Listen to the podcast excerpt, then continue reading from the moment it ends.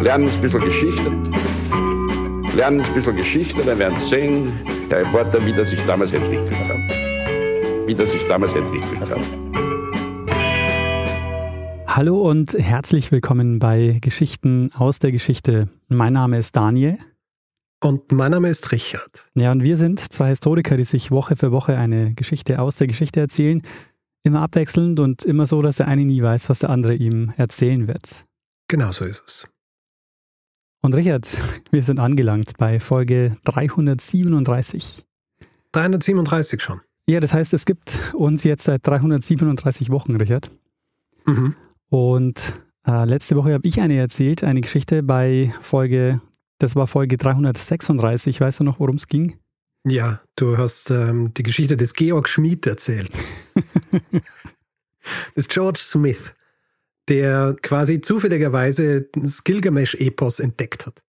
Sehr gut zusammengefasst, Richard. Ähm, genau, ähm, George Smith und äh, das Gilgamesch-Epos. Und zwei Nachrichten, die wir bekommen haben, äh, haben mich besonders gefreut. Und zwar von, von Fachpersonal, die tatsächlich auch in dem Feld okay. arbeiten und die beide nichts zu meckern hatten. Und das Sehr gut. Das ist immer die, das ist immer das Schönste. Oh ja. ja.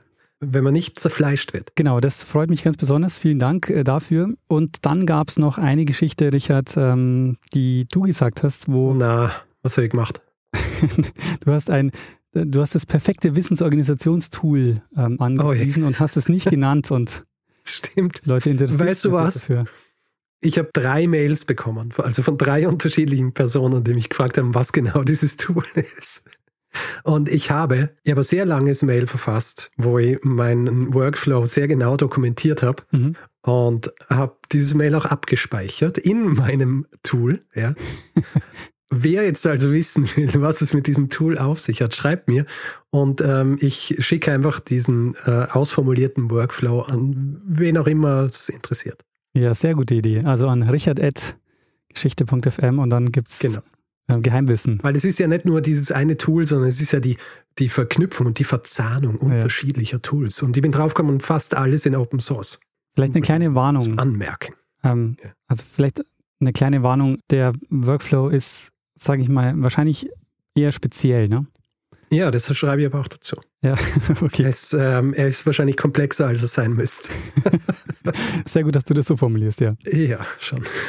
Ja, Richard, dann würde ich sagen, ähm, hast du in deinem neuen Wissensorganisationstool wahrscheinlich diese Folge auch vorbereitet. Ja, eine, in einem von den, von den mehreren. Dann wollen wir mal schauen, wie das funktioniert hat. Gut. Daniel, ist dir der Name Justus von Liebig ein Begriff? Ähm, ja, äh, Chemiker. Genau.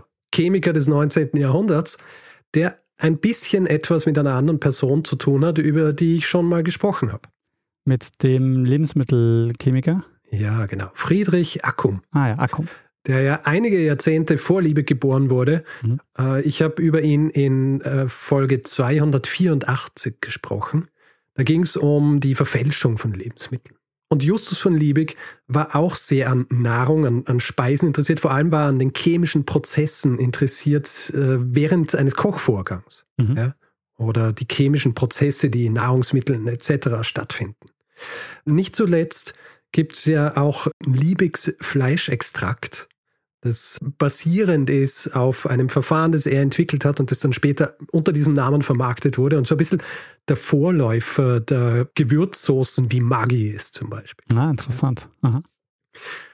Warum ich ihn erwähne? Justus von Liebig hatte eine Theorie, und zwar hatte er eine Theorie, was das scharfe Anbraten von Fleisch angeht.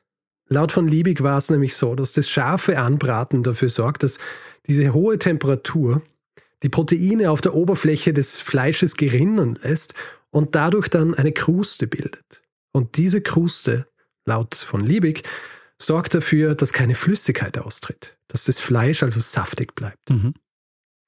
Dieser Grundgedanke, dass, dass man den, den Saft im Fleisch behalten sollte, das kommt auch nicht von irgendwo. Zu jener Zeit waren diverse Chemiker der Meinung, dass dem guten Geschmack eines Fleisches, was zugrunde liegt, was sie als Osmasom oder Osmazome betitelt haben. Ja, vom Griechischen für Geruch und Soos. Und dieser Begriff des Osmasom eigentlich eben französisch oder ein französisch vom Griechischen, äh, kommt von einem französischen Chemiker namens Louis-Jacques Thénard.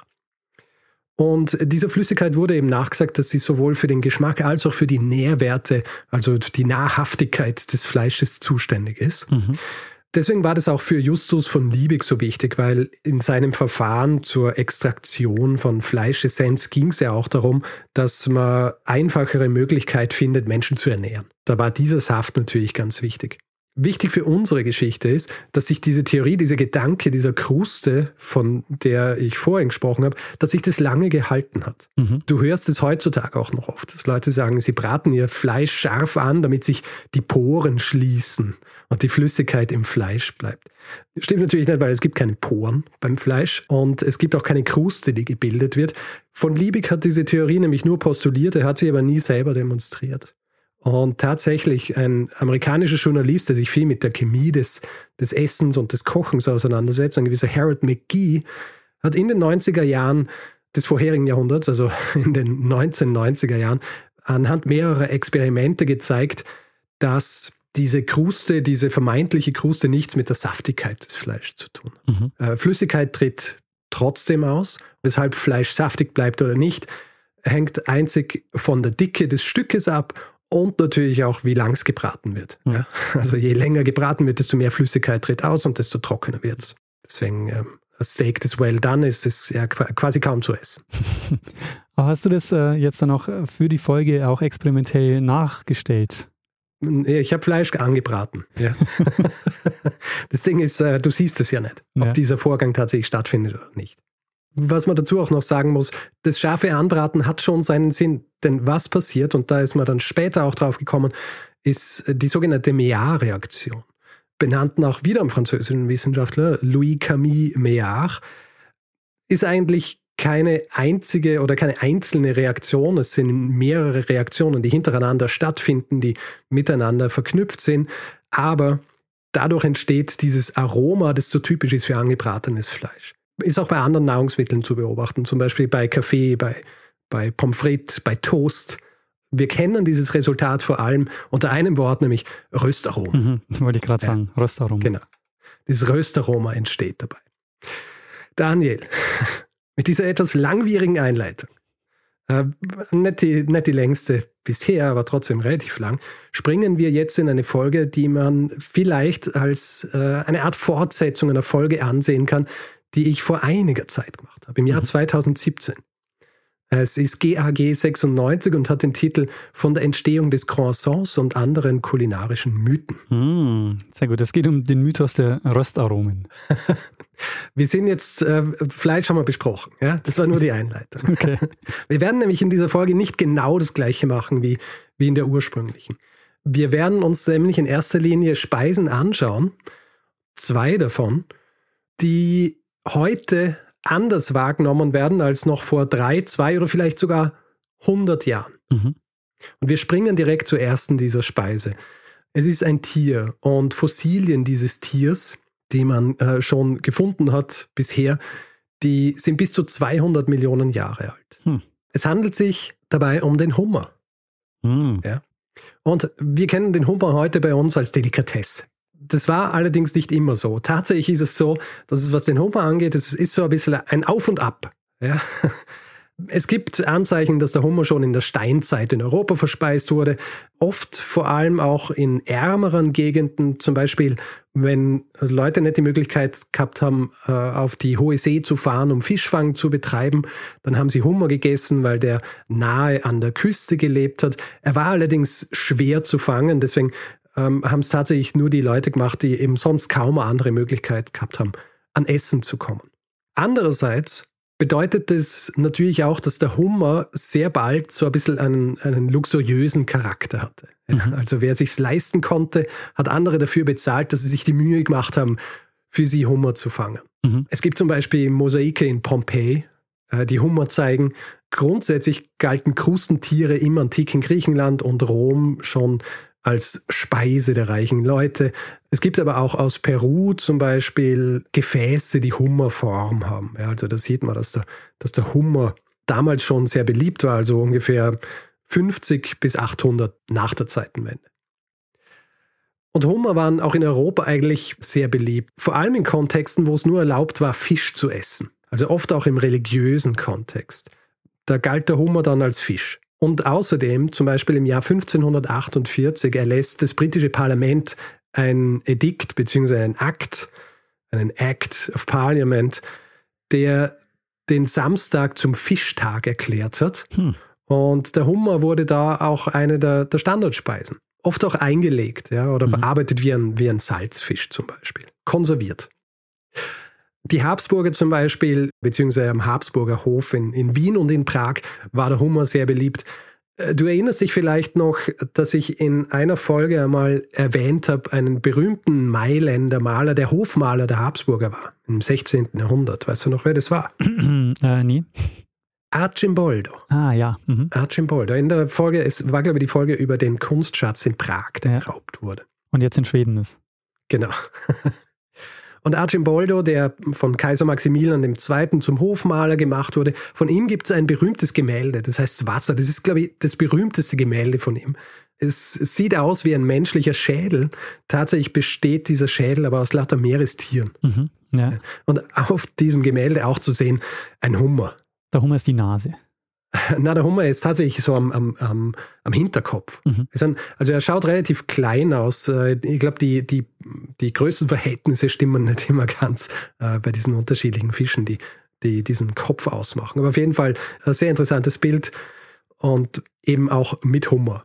Der Hummer war aber nicht nur in Europa, er war vor allem in Nordamerika auch sehr beliebt. Dort der amerikanische Hummer. Also das ist so dieser Standard-Hummer, den wir kennen. Der riesige Hummer mit den großen Scheren. Und lange Zeit war der Hummer in Nordamerika vor allem bei der dortigen indigenen Bevölkerung auch beliebt. Also äh, grundsätzlich waren Krustentiere dort für jene Stämme, die in der Küstennähe lebten, äh, wichtige Proteinquelle. Für viele zeitweise sogar die primäre Proteinquelle. Zubereitet wurden die dann auch auf verschiedenste Arten und Weisen, also gekocht, oder gegrillt auf Spießen oder sogar geräuchert. Wurden entweder als Hauptgang verspeist oder zu Suppen oder zu, zu Eintöpfen hinzugefügt. Die Beliebtheit des Hummers in Nordamerika ändert sich aber im 17. Jahrhundert, als die ersten englischen Kolonialisten in die neue Welt kamen. Die fanden den Hummer nicht so prickelnd. es, es, war ein grundsätzliches Problem, das sie mit, mit Meerestieren und mit äh, Fischen im Speziellen gehabt haben. Für sie stellten Fische nämlich kein, also keine richtige Speise dar. Ja? Und damit, damit kannst du dich jetzt wahrscheinlich identifizieren. Ja? Du magst ja auch keinen Fisch. Ja. Und auch keine Krustentiere. und keine Krustentiere. Ja? Trotzdem konnten diese frühen Siedler und Siedlerinnen in der neuen Welt nicht umhin zu erkennen, dass allein die schiere Menge an Hummer, die zur Verfügung stand an den Küsten, also vor allem eben der Ostküste der USA, dass die eine sinnvolle Quelle an Protein werden. Und deshalb wurden Hummer zwar verspeist, allerdings tatsächlich nur, wenn es nötig war. Was auch wieder damit zu tun gehabt hat, dass er so häufig vorkam. Ja, also die Tatsache, dass er so häufig vorkam, war auch ein Grund, dass sie gesagt haben, wir wollen den nicht essen. Hm. Also es gibt eine Quelle aus dem 17. Jahrhundert, dem äh, New England Prospect, in dem steht, und ich übersetze es jetzt einfach, ihre große Menge sorgt dafür, dass sie schlecht angesehen und selten gegessen werden. Hm. Das sorgt dann tatsächlich auch dafür, dass der Hummer der sich während derselben Zeit in Europa eigentlich größter Beliebtheit erfreut, in der neuen Welt nur gegessen wurde, wenn es nichts anderes gab, wenn Nahrungsknappheit herrschte. Den Bediensteten wurde der Hummer vorgesetzt. Der Hummer wurde auch an Schweine verfüttert und er wurde sogar als Dünger und als Fischfutter verwendet. Und weil es in dieser Folge auch ein bisschen um Mythen geht. Es hielt sich lange Zeit dieser Mythos, dass es eigene Gesetze gab, die Bedienstete davor schützen sollten, dass ihnen mehr als dreimal pro Woche Hummer vorgesetzt wird. es gibt allerdings eine Essenshistoriker namens Kathleen Curtin, die schreibt, dass es dafür überhaupt keinen Beleg gibt. Okay. Ja. Das ist ein äh, tatsächlicher Mythos. Also, dass vertraglich festgelegt wurde, dass sie nicht öfter als, als äh, dreimal in der Woche Hummer kriegen. Man muss natürlich dazu sagen, dass der Hummer damals ja eben auch anders zubereitet wurde. Also oft war es auch so, dass der einfach total zerkocht wurde war dann relativ geschmacklos wahrscheinlich und ähm, recht zäh und ja, ist kein hervorragendes Essen gewesen, wenn man wenn man es objektiv betrachtet. Ja. Tatsächlich ab dem 18. Jahrhundert erkannten die Menschen dann in Nordamerika aber schon, was sie mit diesem Hummer haben und ab diesem Zeitpunkt vor allem dann auch mit der Entstehung von, von Konserven und auch mit der Etablierung einer Hummerindustrie an der Ostküste, vor allem Maine zum Beispiel, äh, wurde der Hummer dann schlussendlich eben dann doch zu dieser Delikatesse, auch in Nordamerika, die er heute noch ist. Und damit springen wir jetzt zu dem zweiten Gericht, von dem ich am Anfang gesprochen habe. Es ist nämlich auch eine Delikatesse, es ist auch aus dem Wasser. Daniel, hast du schon einmal Fischeier verspeist? Also du meinst, äh, nee. Nein. Das heißt, du hast auch nie die Eier des Stör verspeist. Ja, genau, darauf wollte ich hinaus. Ich habe nie Kaviar konsumiert. Du hast noch nie Kaviar konsumiert. Ich auch nicht. Also ich habe diesen den falschen Kaviar äh, verspeist, den es äh, ja gibt von, von anderen Fischarten, aber nie ähm, Fischeier vom Stör. Mhm. Und die Geschichte des Kaviars ist ganz interessant. Die Geschichte des Kaviars ist aber vor allem interessant, wenn man gar nicht so weit zurückgeht. Aber bevor wir dorthin kommen, erkläre ich kurz noch ein bisschen, was, äh, was es mit diesem Namen auf sich hat. Denn der Name an sich ist auch schon so ein bisschen ein Mysterium. Das Oxford English Dictionary besteht darauf, dass der Name sich vom persischen Kaviar abwandelt oder abgewandelt wurde. Kaviar mit K-H-A-V-Y-A-R. Es gab allerdings einen, einen griechischen Linguisten namens Demetrius Georgakas. Und er war der Meinung, dass dieses Wort erstens nicht sehr persisch klingt und zweitens er einfach davon überzeugt war, dass die antiken Griechen sicher schon vorher Kaviar zu sich genommen haben, also äh, gesalzene Fischeier. Mhm. Und dieser Linguist, der hat einige Zeit seines Lebens darauf verwendet, herauszufinden, ob es tatsächlich ein Wort ist, das äh, vorher schon existiert hat, beziehungsweise ob es im Griechischen existiert hat. Es gibt keinen eindeutigen Beweis, dass dieses Wort so verwendet wurde. Es heißt, dass Aristoteles ähm, Kaviar schon referenziert hat, aber nicht unter diesem Namen. Ja. Aber es hat äh, Georgakas nicht davon abgehalten, im Jahr 1978 ein Traktat, wenn man so will, fast ein Büchlein eigentlich, ein Buch zu veröffentlichen, das sich mehr oder weniger einzig mit der Etymologie von Kaviar beschäftigt. Es hat den etwas sperrigen Titel Ichthyological Terms for the Sturgeon and Etymology of the International Terms for Botargo, Kaviar and Congeners. Samt fünf Rezepte im Anhang. ich glaube, es gab keine Rezepte im Anhang. Im Gegensatz zum Hummer äh, galt Kaviar eigentlich, seit er, seit er existiert, beziehungsweise seit man ihn kennt, äh, schon als Delikatesse. Also popularisiert von, von Russland, vor allem hier eben auch als Speise für die russischen Zaren. Ja, also es hat lange Zeit als quasi die Delikatesse für die russischen Zaren gegolten, auch dann so ein bisschen als russische Nationalspeise. Der französische Renaissance-Schriftsteller François Rabelais schreibt im Jahr 1552 zum ersten Mal von Kaviar als Vorspeise, also in der Schreibweise, wie wir sie heute kennen. Mhm. Und auch Galileo Galilei war offenbar dem Kaviar nicht abgeneigt. Es gibt eine ganz lustige Geschichte. Und zwar ähm, soll er im Jahr 1629 seiner Tochter Virginia Kaviar geschickt haben. Seine Tochter zu jener Zeit war in einen Konvent eingetreten, lebte in diesem Konvent, aber ließ sich immer wieder von ihrem Vater alle möglichen exotischen Speisen schicken. Mhm. Und in diesem Jahr, im Jahr 1629, soll er ihr auch ein Paket mit Kaviar geschickt haben. Und wie es so üblich war für sie, hat sie diese Speisen dann halt auch immer unter ihren Ordensschwestern verteilt. Und dieser Kaviar, der kam nicht wahnsinnig gut an. Sie schreibt in einem Brief an ihn, Schwester Arcangela, als sie das Paket mit Kaviar sah, das ein paar Tage vorher von dir gekommen war, fühlte sich betrogen, dass sie davon überzeugt war, es handele sich um den Käse aus Holland, den du üblicherweise um diese Jahreszeit schickst. Dieses Paket mit Kaviar wurde dann auch einfach äh, weggeworfen. Hm. Ja. Und obwohl wir, wenn wir eben heute an Kaviar denken, in erster Linie an Russland denken, gab es eine Zeit, als Kaviar woanders in solchen Massen vorkam, dass einen regelrechten Kaviar Boom ausgelöst hat, einen Kaviar-Rausch. Und wenn du Kaviar-Rausch hörst, an was erinnert dich das? An zu viel Alkoholkonsum? Na, an den Goldrausch. Ach so, ja. ja mhm. Der Goldrausch. Und wo, wo fand der Goldrausch statt? Äh, Kalifornien. Ja, in Nordamerika. Dorthin springen wir jetzt. Es war nämlich so, dass Anfang des 19. Jahrhunderts die großen Seen Nordamerikas und der Delaware River vor allem, also der Grenzfluss zwischen den Bundesstaaten Pennsylvania und New Jersey und Pennsylvania und New York, voller Stör waren. Hm. Es äh, wird so beschrieben, wer zu jener Zeit auf einem der, der Dampfschiffe auf dem Delaware River unterwegs war, hat beobachten können, wie, wie diese Fische ständig aus dem Wasser gesprungen sind. Und hin und wieder hat man auch ausweichen müssen, wenn einer zum Beispiel auf dem Deck gelandet ist vom Schiff. Also so viel Stör, dass man Angst haben hat müssen, dass einer einen Kopf sprengt, ja, während man auf diesem, auf diesem Schiff steht. Und obwohl der Stör für die wieder für die indigene Bevölkerung dort über Jahrhunderte eine der wichtigsten Nahrungsquellen war, haben die europäischen Siedler und Siedlerinnen wenig Interesse an diesem Fisch gehabt. Ähm, vor allem auch, weil er ihnen einfach zu schwer war. Ähm, und auch, wie soll ich sagen, schwer zu fangen grundsätzlich, weil er einfach so riesig war. Mhm. Wenn welche gefangen wurden, dann wurden sie zum Beispiel an Schweine verfüttert.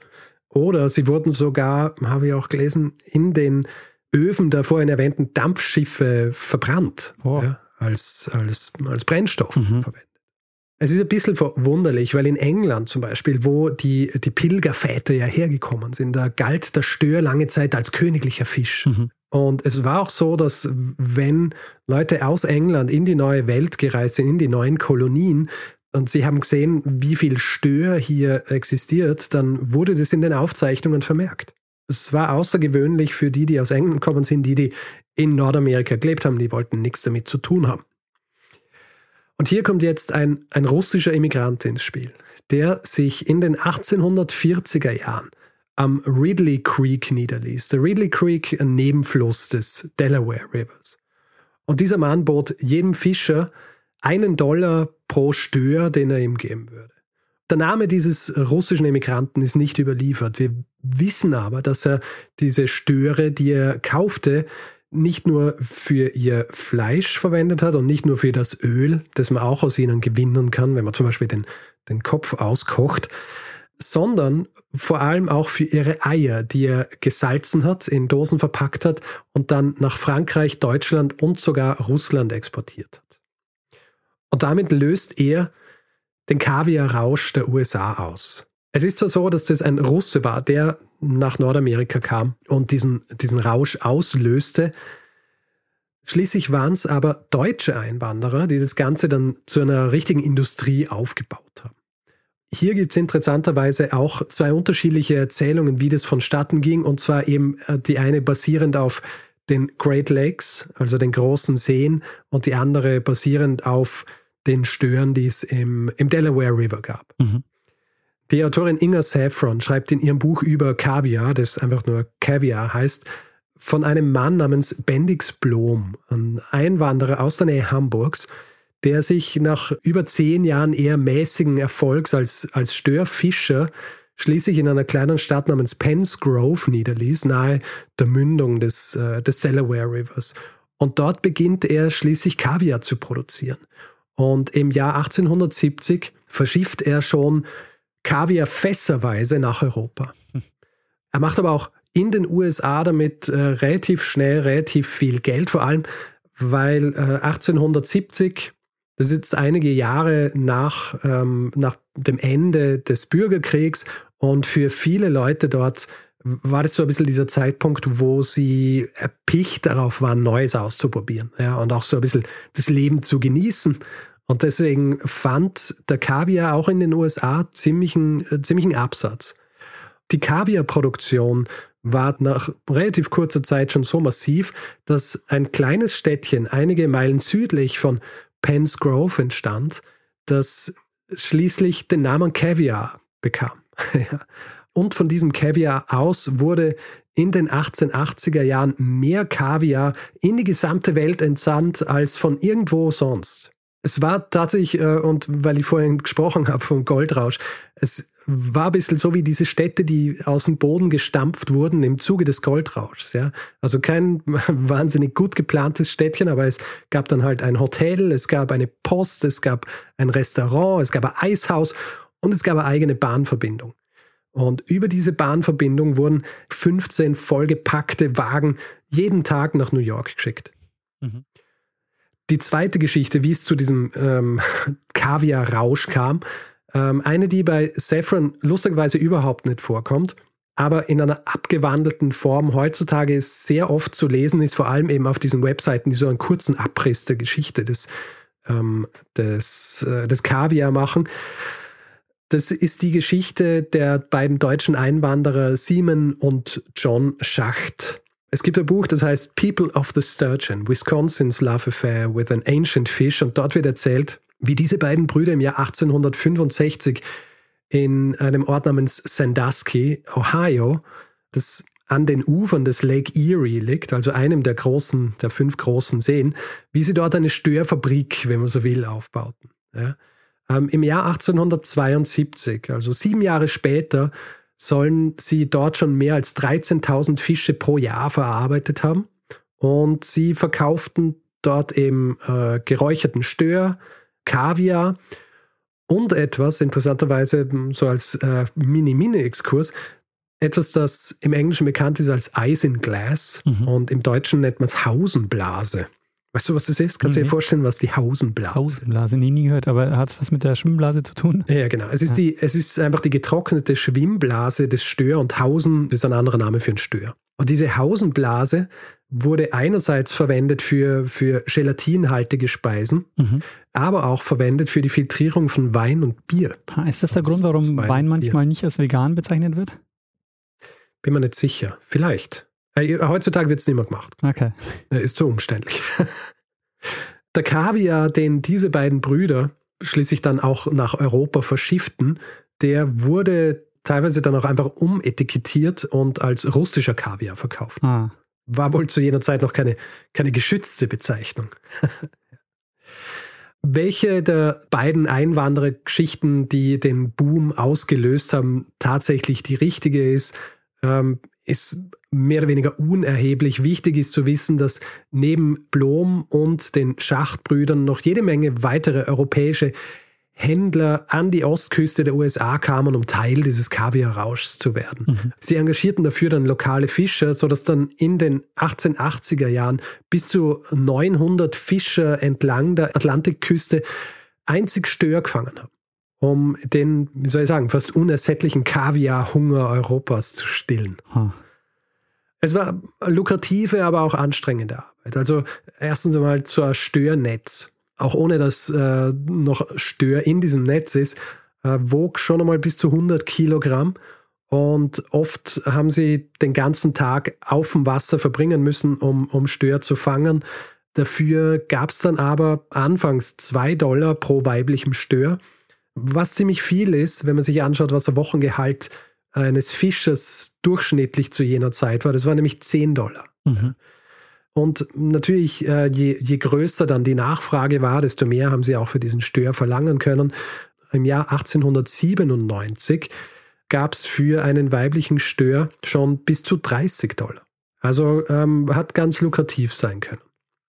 Aber wie der Goldrausch ging der Kaviarrausch auch vorbei. Bei den Great Lakes äh, im Jahr 1879 wurden noch ungefähr 3500 Tonnen Stör verarbeitet. Im Jahr 1899 waren es dann nur noch 800. Und auch die Fischersleute am Delaware bemerkten, dass der Stör knapp wird. In den 1870er Jahren, an einem durchschnittlichen Fangtag, wurden von einem Fischer ungefähr 65 Fische gefangen. Zehn Jahre später war es nur noch knapp die Hälfte. Und im Jahr 1899, also knapp 30 Jahre nachdem der von mir vorhin erwähnte Bendix Blom anfing, Kaviar zu produzieren in, in Penn's Grove, in diesem Jahr lag der durchschnittliche Fang nur noch bei ungefähr acht Stör. Hm. Wie oft, wenn sowas passiert, kamen dann natürlich Regulierungen, es kamen äh, Störfangverbote und solche Dinge in diversen Bundesstaaten. Der Schwund des Stör war aber nicht aufzuhalten. Ähm, es gab dann auch noch so Versuche, auf kleinere Portionen Kaviar umzusteigen, also es nicht mehr im Fass zu verkaufen, sondern in, in kleineren Konserven. Zum Beispiel durch eine weitere Firma, die von deutschen Einwanderern gegründet wurde, Diekmann und Hansen. Das half aber alles nichts. Ungefähr 50 Jahre nachdem der Kaviarrausch in Nordamerika begonnen hatte, war der Stör aus den nordamerikanischen Gewässern so gut wie verschwunden. Und äh, die Stadt Kaviar, dieses quasi Kaviar-Rauschstädtchen, äh, ist heute auch schon lang verschwunden. Die Häuser, die in den 1880er und 90er Jahren noch standen, natürlich längst verrottet oder abgetragen und auch die Eisenbahnlinie, über die diese Tonnen an Kaviar nach New York verschifft wurden, äh, ist mittlerweile auch schon zu asphaltiert. Ich habe gelesen, der Ort Caviar oder dort, wo Caviar war, dieser Ort heißt jetzt Bayside. Ah, okay. Langweilig. Bayside. Ähm, übrigens, der Stör heute, ja, ja. also heute gelten fast alle Störarten als entweder gefährdet oder kritisch gefährdete Spezies, also endangered bzw. critically endangered. Und 17 davon gelten sogar als vom Aussterben bedroht. Und es ist eben in erster Linie auf den Kaviarhunger zurückzuführen. Der Kaviarhunger, der so groß ist heutzutage auch noch, dass Stör oft illegal gefangen wird mhm.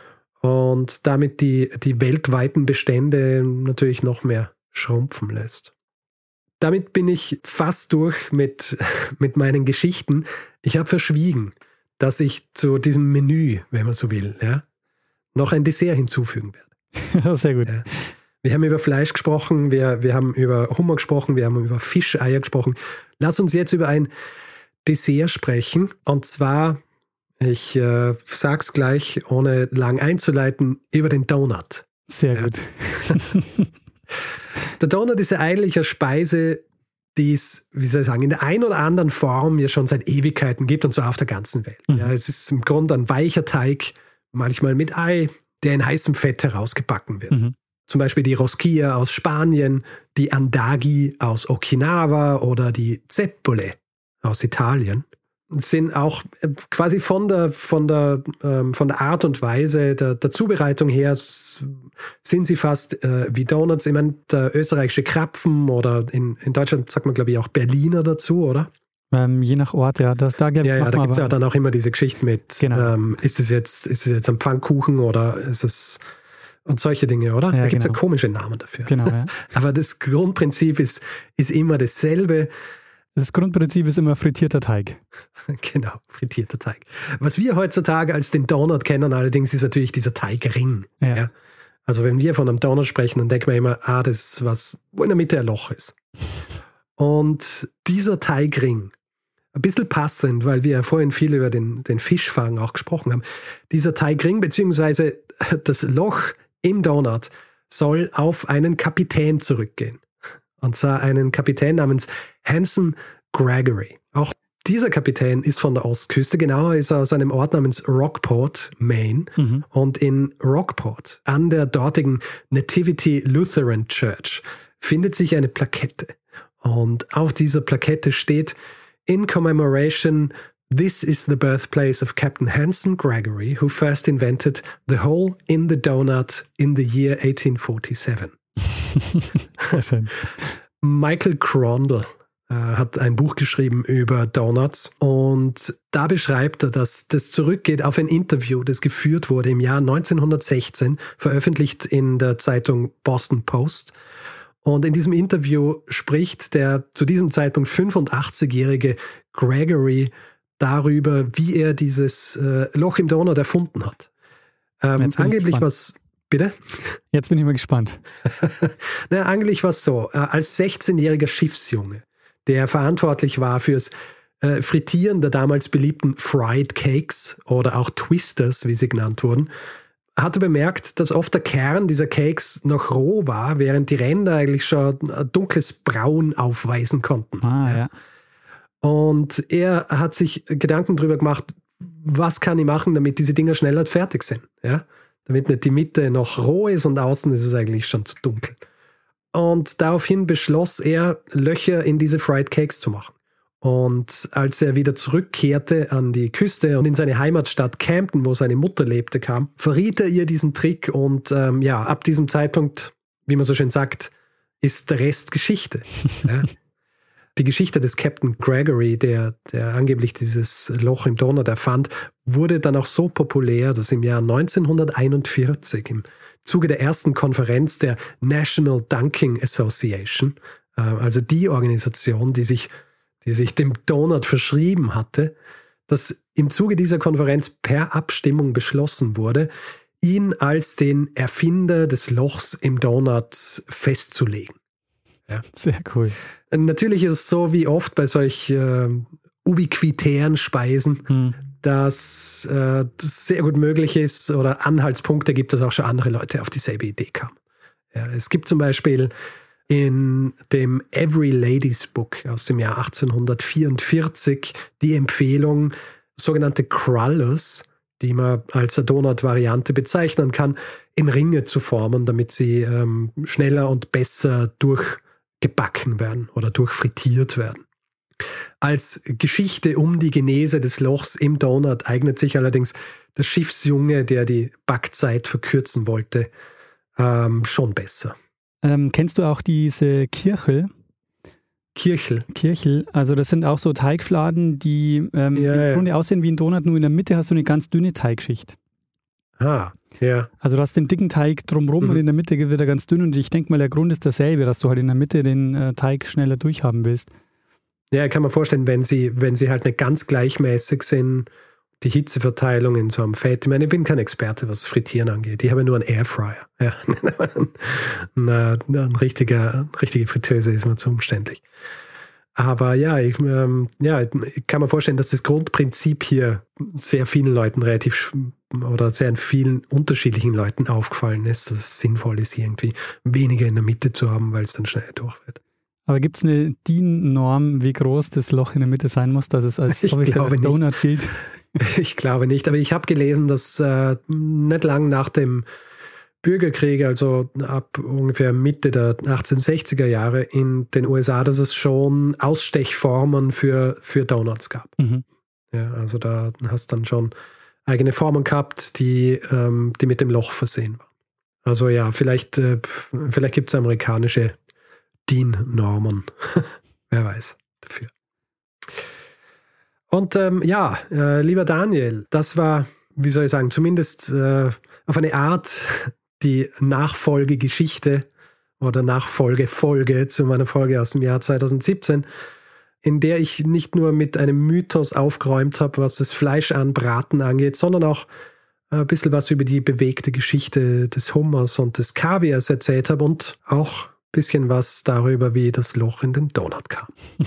Sehr schön, Richard. Eine wunderschöne Geschichte. Und du hast ja das Ganze ein bisschen als Menü erzählt. Mhm. Zumindest am Ende. Den Kaviar hättest du vielleicht vorziehen müssen, oder? Weil den isst man dann normalerweise ja, vor stimmt. der Hauptspeise. Es war einfach, hat sich irgendwie besser ergeben. Eine Sache hast du natürlich vergessen. Wir brauchen auch noch ein Getränk dazu. Jetzt haben wir das Menü vor uns und haben nichts zu trinken.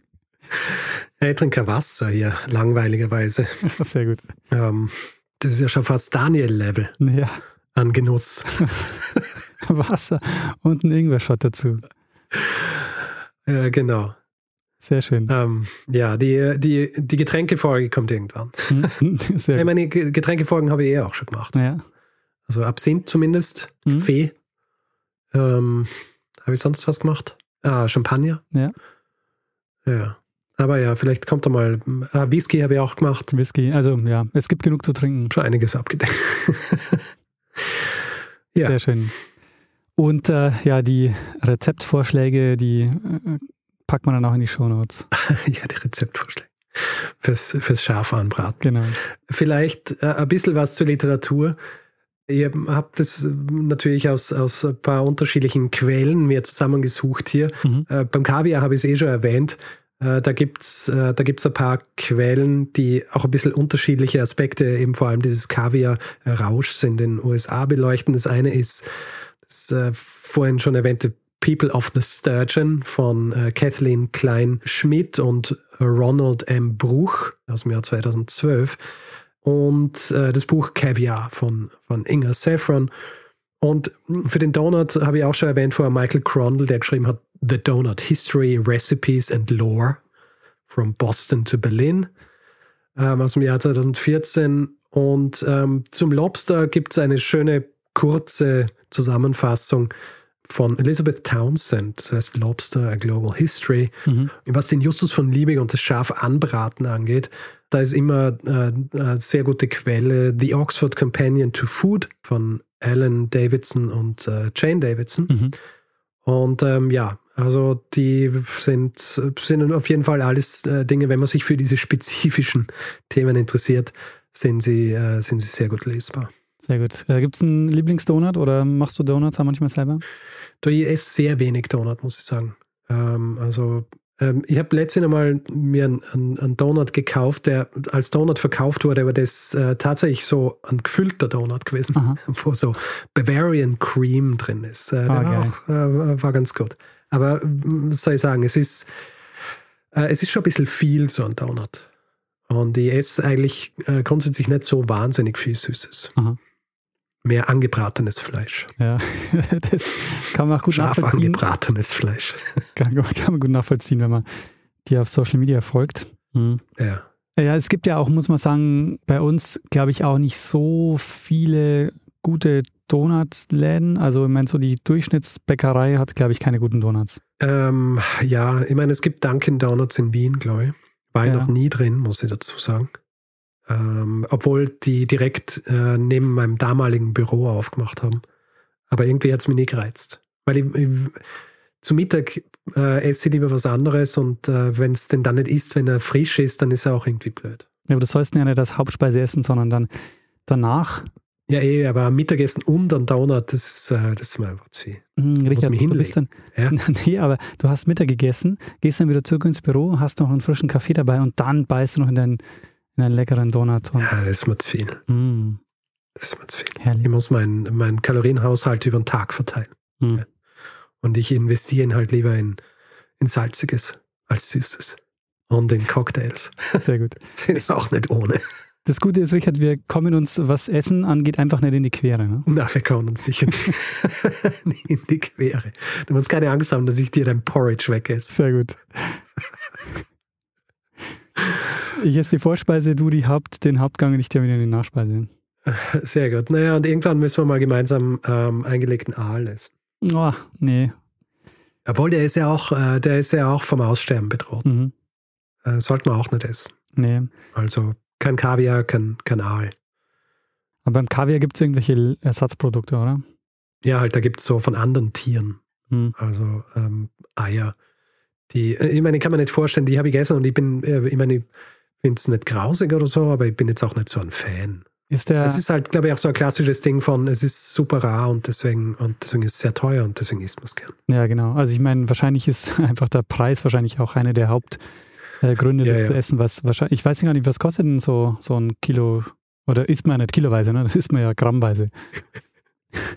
Ja, aber ähm, wird, glaube ich, auch in, in äh, zumindest Halb-Kilo-Dosen verkauft. Ah. Also so Beluga, äh, Beluga Kaviar, das ist ja quasi die Königsklasse des, des Kaviar ist. Ich bin vorher nicht drauf eingegangen, es gibt ja unterschiedliche Störarten und der Beluga ist dann derjenige, dessen Eier quasi die, die, die beliebtesten und die teuersten sind. Mhm. Ich kann da nicht genau sagen, wie teuer, aber auf jeden Fall zu teuer, als dass man es einfach so isst.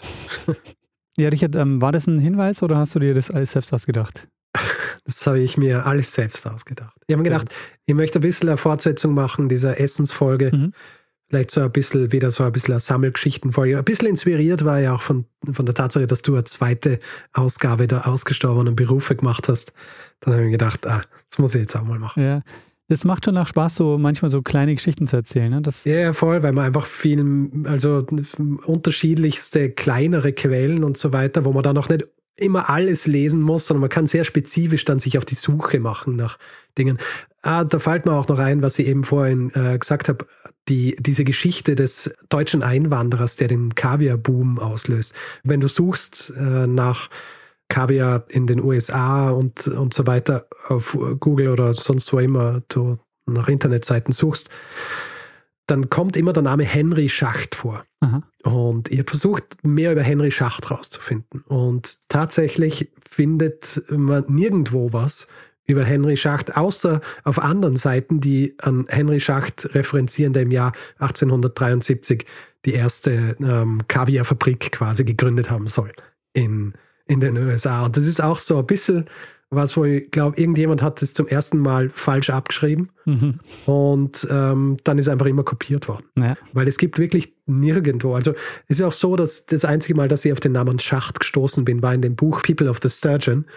Und da war es eben kein, kein Henry, sondern es war ein, ein sogenannter Simon und John Schacht. Und sonst nirgendwo. Ich habe irgendwo in einem in einer Auflistung habe ich was gelesen über, über äh, Kaviar-Konserve aus dem Jahr 1880, die von Schacht und irgendeinem anderen deutschen Namen produziert wurde. Aber das war's. Ähm, das heißt, hier auch so ein bisschen was, was gern so reingenommen wird in, in so kurze Abrisse von Geschichten, aber das auch sehr, wie soll ich sagen, relativ ungenau ist. Mhm. Ja, ist interessant ist oft so, dass man, wenn man diesen Quellen nachgeht, dass es dann sich auf letztlich auf eine dann, man kommt dann bei einer ja, raus und die ist dann auch häufig sehr äh, unsicher. Ja, yeah, genau. Ja, Richard, ähm, eine wunderschöne Geschichte. Danke dir. Die ähm, wahrscheinlich einigen ein bisschen Hunger gemacht hat.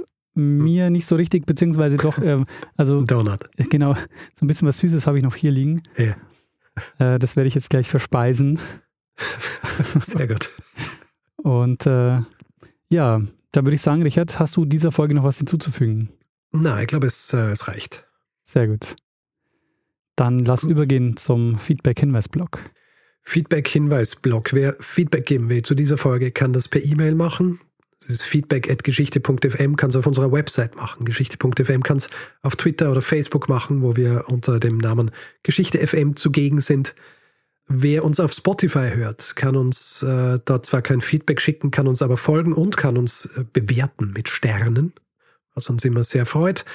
Und wer uns äh, sonst wo noch mit Sternen bewerten will oder so äh, vielleicht sogar Kritiken schreiben oder kleine Reviews, kann es zum Beispiel auf Apple Podcasts machen oder auf panoptikum.io oder grundsätzlich überall, wo Podcasts bewertbar sind. Und wer diese Folge lieber ohne Werbung gehört hätte, hat die Möglichkeit, sich via Steady einen Feed zu kaufen für 4 Euro im Monat.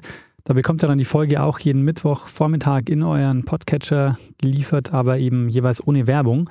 Ihr findet alle Hinweise dazu unter geschichte.fm slash steady.